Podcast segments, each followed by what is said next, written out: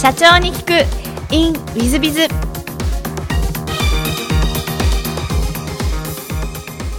本日の社長に聞く in ウィズビズはドリームムービー株式会社代表取締役社長の上田様です。まずはご経歴をご紹介いたします。えー、1961年広島県広島市生まれ慶応大学卒業をされていらっしゃいます。HF プルデンシャル生命保険ほかを得て目標達成のための成功イメージの映像化に着目。個人や企業の夢と、えー、目標を実現するドリームムービー構想を構築、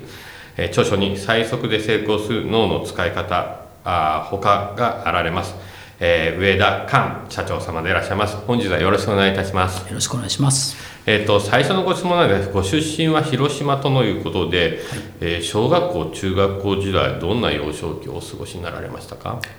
そうですね。あの小学校ですごく覚えてるのはあの結構父親が厳しくてですね自分じゃあんまりあの大したことしてないくせに子供には厳しいという父親でしてよくあの選手リレーとか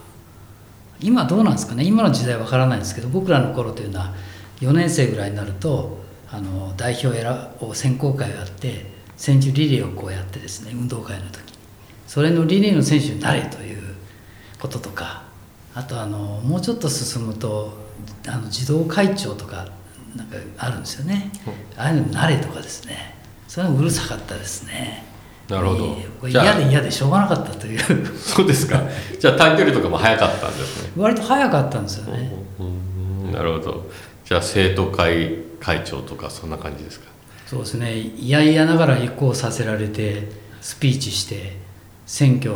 されたみたいな記憶ありますね、えー、それお父様は何でそういうのになれっていうふうに何ですかね。なんか目立つことが好きなのかまあ自分の子供にはそういうなんか見え見えみたいなとこがああったのかもしれないですよね。そうでいらっしゃいますか、はい、なるほど。えっと、高校も広島でいらっしゃいますか？広島です、えー、広島の高校ではどんなふうに過ごされてらっしゃったんですか？そうですね。高校まあ大したことはしてなかったんですけど、まあ、普通の県立高校でして、えっと、覚えてるのはあのバンドロロックが好きでロックバンド結成してよくあの文化祭とかでやったりするんでと思うんですけどあのやってましたね。えっと高校はあの生徒会とか？高校えっと、中学からそういうのやめましたね。なるほど、はい、でも中学はあのその延長でなんか学級委員みたいなのはななぜかあれなんですよね。推薦してやらされてたんですよねずっと。毎学年やってましたかね。でもあの全体のこう会長みたいなのは立候補しなかったですね。で高校はもう全く無関係というか。じゃあもうロッカーになろうロッカーになろうっていうこともないんですけど、まあ、ロックバンドやってましたね。なるほど。そうでしますか、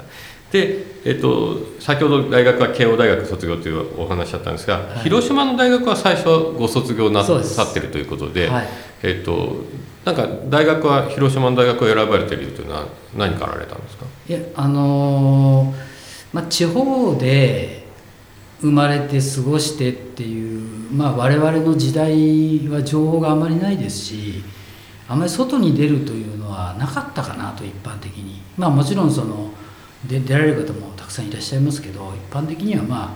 生まれたところで育ちそのまま就職しみたいなのが一般的でしたね。だからあんまりそういう気持ちはなかった感じですかね。えちょっとあの話前後するかもしれないですが、はい、社会人になって40代になって慶応をもう一回行かれてらっしゃるというのをお聞きしたんですけど、はい、それなんで慶応にもう一回行こうなんて思われたんですか？あの、まあ、社会でいろいろ通じる人間にならないといけないっていうまあもう40代になってからだと思うんですけどだから20年近く社会人経験してであんまり学校そのものがどうっていうのは不自由あんまりこだわりなかなかったですし。でもやっぱり勉強することは大事だなということは、まあ、思ってましたということとこれからあの時代が変わって、まあ、雇われる側からするとどこにいても通じるっていう状況を作らないといけないなというのは、まあ、それは思ってたんですね。それで少し、まあ、僕ちょっと保険の業界があの慶応に行く頃っていうのは長くやってましたのでその勉強もう少し詳しくしたいなと金融の勉強もう少し詳しくしたいなと思っててそれであの社会人のがよく行く大学院に行こうと思って準備して受けたんですけど、まあ、なかなか難しくてですねででこのあとどうしようかなとまた続けて受けようかどうしようかって言った時にこの慶応の、まあ、通信課程なんですけどあの経済が学べるということでそれで行くことにしたっていう。なるほど。慶応は大変難しいと思うんですけど受験してちゃんと受かられて働きながら通うって感じでいらっしゃいますよね。そうですね。働きながらその勉強できるもんなんですか？なかなか難しいですね。まああの一応受験通常のあの新卒で入るあのまああの高校生が受験して入るっていうのは非常に難しいと思うんですけど社会人っていうかその通信課程はそんなに難しくはないと思うんですね入るのは。ただ卒業率は後で聞くと5%ぐらいらしいんですよね。だから結構難しいらしいんですが、あのやっぱり学ぶという通信で学ぶということが今まであんまり経験なかったもんですから1年半ぐらい何もできなかったですね。あのレポート出してで試験を受けてであとスクーリングもあるんですよね。夏と冬秋は学校に通わなきゃいけないという。でそんなできないじゃんとか思ってでほったらかしにしたして1年半経ってでこのままじゃそのままやめてしまうなと思ってで1年放棄してですねやり始めたという働きながら通う感じですよあの通いましたね。でもずっとじゃないんですよ。通う期間は夏に1ヶ月ぐらいこうあるんですねスクーリング期間が。その間に割とどれぐらいですかね、まあ、全部買えば約1ヶ月ぐらい通うことになるんですよね。で自分が受受講したい単位をこう申し込んででそれを通って受けるんですね。で受けた後に試験があるっていう。その売り上げは下がらないですか？売り上げ。仕事ですか？はい。仕事は難しいですよね。だからはい。こうやりくりするのが、はい、だから一最初はもうできないと思って何もしなかったんですけどこのままじゃということで一応こう休みを、まあ、夏休みとかをこううまく調整しながら行ったっていうですね。うんすごいですね。まあ社長様やってらっしゃるぐらいですからそういう意志がすごいんだろうなと思いますがちょっと元の話に戻りまして、えー、と広島の大学を卒業後その後 AGF、まあ今の味の素 AGF はい。さんに行かれて大阪支店にこれは配属って感じで配属ですね。でまあ大阪支店でもナンバーワンを取られてらっしゃるということだそうですが、えっと、AGF を選んだ理由っていうのは何かあられたんですか？AGF がその広島の大学の先輩がたまたま AGF に行かれてたんですね。であの、まあ、社会人になるに時に、まあ、就職のこう準備というんですかね。企業訪問したりとかそういうの初めてだったしどうしていいんだろう。しかも情報が地方であまりないですしそれでその先輩を訪ねてどうしたらいいんでしょうねって聞いたんですよ。でいろいろ教えていただいてでまあたまたまその方って、まあ、AGF っていうのは全国にまあ一応支店があるので広島出身で、えーその僕が行った大学の先輩が AGF に入ってるっていうのは、まあ、多分初めてだったと思うんですよねその人が。でしかも広島に配属というのも今思えばありえないあのなんで広島出身で広島に配属してるんだろうというくらいなのにその人がたまたま広島に配属して何年かおられたんですよね。で自分もなんかき気軽っていうか軽い気持ちで受けて受けてみろと言われたのでまあ行ってみようかなと思って。でまあ,、うん、あの行きたいわけじゃないしあのなんていうんですかね。まあどうでもいいってわけじゃないんですがそのこびて入りたいと思ってるわけじゃないのでなんかまあ好き勝手なこと言ってそれが良かったのかもしれないですよね。なるほど。まあたまたまっていう感じで今お話を聞いてる感じなんですが。えっとでも AGF では大変出世もされてらっしゃいましてなんかこう活躍した理由っていうのは何かあられますか？最初はその先輩広島にいたのでよもやその,、まあ、その先輩と入れ替わりぐらいで広島に配属できるんじゃないかなとかでバンドやってたのでで結構いい線行きつつあったんですよね。あの広島で有名なライブハウスであの出演が決まってたりしてでこの社会人になってよそに配属になったら出れ出れないじゃないかと。でそのまま広島に配属になったらあの学生の延長でそのまま行けるしいいなと思ってたんですけどそれは甘かったということでで大阪に配属になったんですね。でやっぱりあの自分の年の近い先輩って気になるあの一つ上の先輩ってどんな仕事してるのかなとかで、まあ、今思うと、まあ、たまたまなのか優秀な人たちが結構多くいたなと思うんですよね。でこれはまあ今の自分のレベルじゃ全くダメだなと思ってでその人たちにとにかく追いつくというかまああのちょっとでもこう近づかなきゃなという気持ちが最初にあったのを覚えてますね。ちょっとそれがずっとそういう気持ちでまあやってきたのがななんでしょうね。良かったっていうか別に出世したわけじゃないですがまあそういう気持ちがあったのが良かったのかもしれないですね。なるほど。じゃあ本当はロックバンドで今頃メジャーデビューしてるかもしれないっていうそれを捨てて AGF っていう感じでしたそうですね、まあ、今だったら本気でやってたかもわかんないですよね。でも当時はもうあの中途半端というかプロになる気もないしななんでやるのかもよくわからないただ好きだったっていうだけだったので、まあ、難しかったんじゃないですかね、うんそうですか。でその後あの AGF からプルデンシャル生命に移られてらっしゃるんですがこれ転職された理由は何かあられたんですか？えっと大阪支店に7年いましてでそこは営業やってたんですけどでまあ少しずつこう自分がこういうアカウント、まあ、大きなアカウントですね。そういうところを担当したいと思い始めてで少しずつそれが叶ってきてで7年目7年いて、まあ、一番大きな視点で大きなところも担当してで、まあ、少し自信をつけてたぐらいの年齢ですかね。7年ですから、まあ、20代の後半ですよね。で、えー東京の本社に転勤になりまして初めてですけど移動が。でそのマーケティングの部署に移動になって。で3年間その主要なブランドの担当してたんですねでもあの、まあ、楽しかったんですけどもあの楽しければ楽しいほど、まあ、自分がやりたい仕事というのがずっとできるのかなまあいろんな部署に転勤になったり、まあ、いろんな場所に転勤になったりしてっていうことも、まあ、いっぱいあるわけですから可能性は。だから人事というのが、まあ、あの自分で決められないというか会社に委ねることになるというのは自分のこう人生考えた時にどうなのかなっていう、まあ、楽しく仕事してた反面その不安というのもありましたそういうのがあってあの次の転身というかその至ったというふうに思います。なるほどでプロデンシャルではもう1か月目からあの500万の販売手数料報酬を稼ぐってちょっと普通じゃない活躍をされてらっしゃるんですがなんかそれは理由とかあられたんですか？まああの結構勢いのある死者だったんですね入ったところが。でみんなトップを取るんだというようなあの会社死者の雰囲気があってで自分よりも、まあ、1ヶ月前2ヶ月前に入った先輩たちがみんなすごく売るわけですよ。でトップを取ってたりしててでああこれは自分もちょっとやらなきゃいけないなと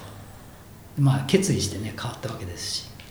それでちょっと大きな目標を立ててそれに向かってやっていこうかなと思って決めてですね。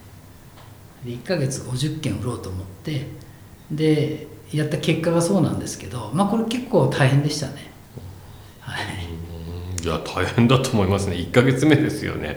ちょっと普通はそんな、まあ、荒稼ぎといいますかできないものなんじゃないかなと思うんですが。いや素晴らしいですね。でその後はまた保険代理店別の保険代理店に転職って感じなんですか、はい。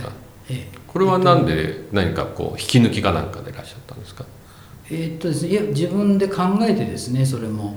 あのーまあずっと最初からその50件売ってその後もまあ売ることに対してあんまり問題はなかったんですけども。でもやっぱりいろいろこうこれでいいのかなとかそういう悩みはあったんですよね何も考えずに売るっていうまあ続けられればいいんですけどやっぱりこういうあの売り売り方というかこういうふうにこう自分の仕事をしてていいのかなという疑問点とかがあってそうするとなかなかやっぱり考えていくようになると売りにくくなってくるんですよね。そうするとまあ売らないと稼げませんしそう葛藤があってですねまあそれはいろいろあの華々しくずっと生き続けて華々しく転身したということではなくて結構葛藤があったという。うん。あそうですよね。ただあのそちらでも移られたらもう営業企画長バイスプレジデントバイスプレジデントというか副社長格だと思いますけどもというふうになられてらっしゃるんでそちらでもまた活躍されてらっしゃるんで割と上田社長はどちらでも活躍してる感じが私のイメージなんですけども、えーうんまああのそれ結果的にそうなったのかもしれないですけど結構悩んでいろいろ葛藤を繰り返してきたというのが、まあ、自分の中では強いですけどね。なるほど。それます。か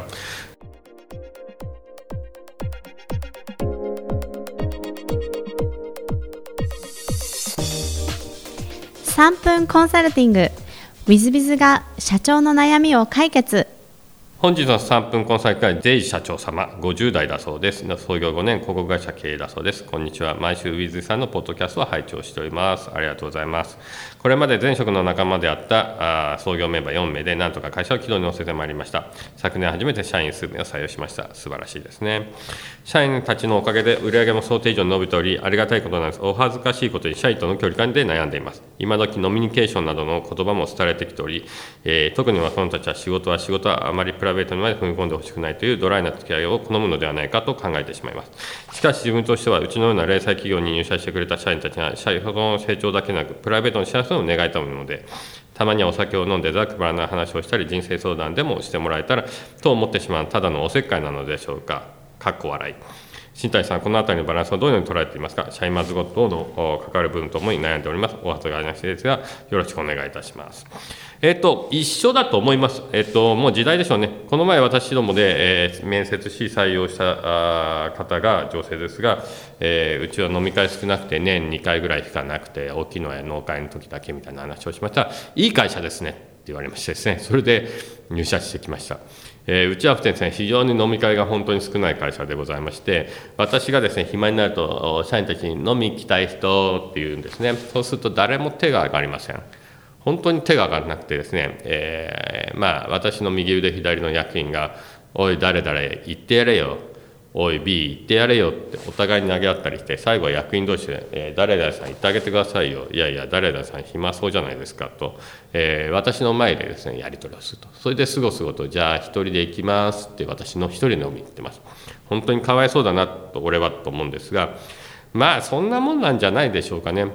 えー、私と飲みに行ったら全額私が出すわけですから食費浮くぞって思うばいいじゃないかと思うし私なんか昔は上司が飲みに行くぞって言ったら「はいはい」って言って100%言ってましたね。わあおごりだと思ってですねただ酒だと思って。でそこで役員とかにですねボロクソ怒られたりしたり常務と言ってボロクソ怒られても、えー、ケロッとしてましたんで、えー、そんな人はいいんでしょうけどもまあ今のメンバーはそんなことはありえないんじゃないかなと。それはそれこれはこれ。こんな感じなんじゃないかな。特に私どもの会社なんか副業も認めてるので6時になるとうわっと帰るやつもいます。もちろん仕事できないやったら10時ぐらい9時10時まで残ってるケースもあるんですが、えー、まあそんな感じですのであんまりその踏み込んだらあれかなと思ってます。ただ一つだけあの私どもはですね、えっと、ライフパラ面談っていうのを年1回やってまして、えー、正月に作れって言われたので言ってますので、えー、1月に全メンバーあのライフプラ面談をします。で頑張ってねということで、えーと、基本的にはこっちがなんか、指導をするわけじゃなく応援をするだけですので話を聞くだけです。ですからまあ多少は指摘しますが話聞いて終わりと。こんな感じにしております、えー、そういう感じだけやってあとはプライベートはあまり踏み込まないで、えー、という感じでしょうか。で特にですねうちの社員なんかもっとすごいですね、えーと、結婚してるメンバー結婚してないメンバー結婚反対派、えー、バツイチえー、もっと言うと結婚してて奥さんいるけど別居とか。まあまあいろんな種類ですね。シングルマザーもいますね。まああもういろんな種類いるのであの変に「お前が結婚すべきだ」とか「彼女とどうのこうの」とかそんなことを言うと大変まあ何ですかセクハラというんでしょうかハラスメントといいますかそんな感じになってしまうのであんまりあのプライベートに踏み込めないというのもあります。まあ、ですしまたあのダメな社員であればあるほど私と飲みに行くと、えー、まず仕事で怒られその後プライベートでも、えー、彼女のそのご両親に会いに行くのにだから違うだろうお前どうやってやるんだって言って相談乗ってたらだんだんだんだんこっちがムカムカしてきてすごい怒っちゃってそいつ余計小さくなっちゃうみたいなこともあって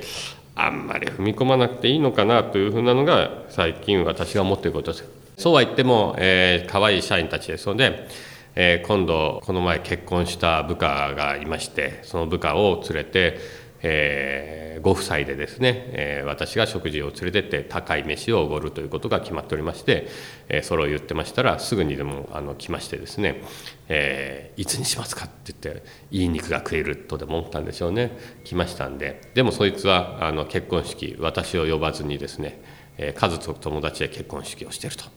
こんな時代ですかね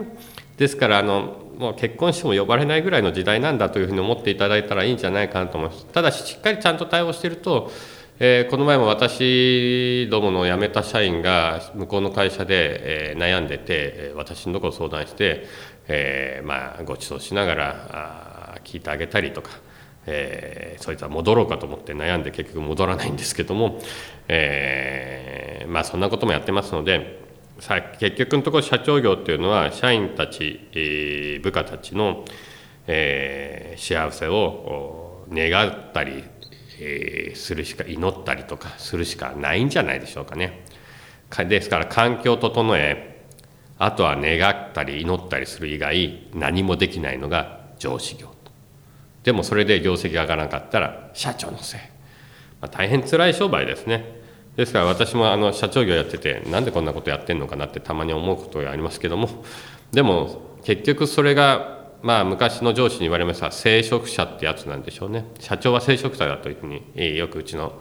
元上司前の社長は言ってましたけどもそんな感じなんでしょうかね。まあ、そういう意味ではあまりあの飲みに行くことはあの気にされることは必要性はないんじゃないかなと思います。えー、まあ、お勧めするのはライフプラン面談とかそのぐらいはあぜひやっていただいたらいいんじゃないかなというふうには思っております。えー、本日の3分コンサルティングここまでまた来週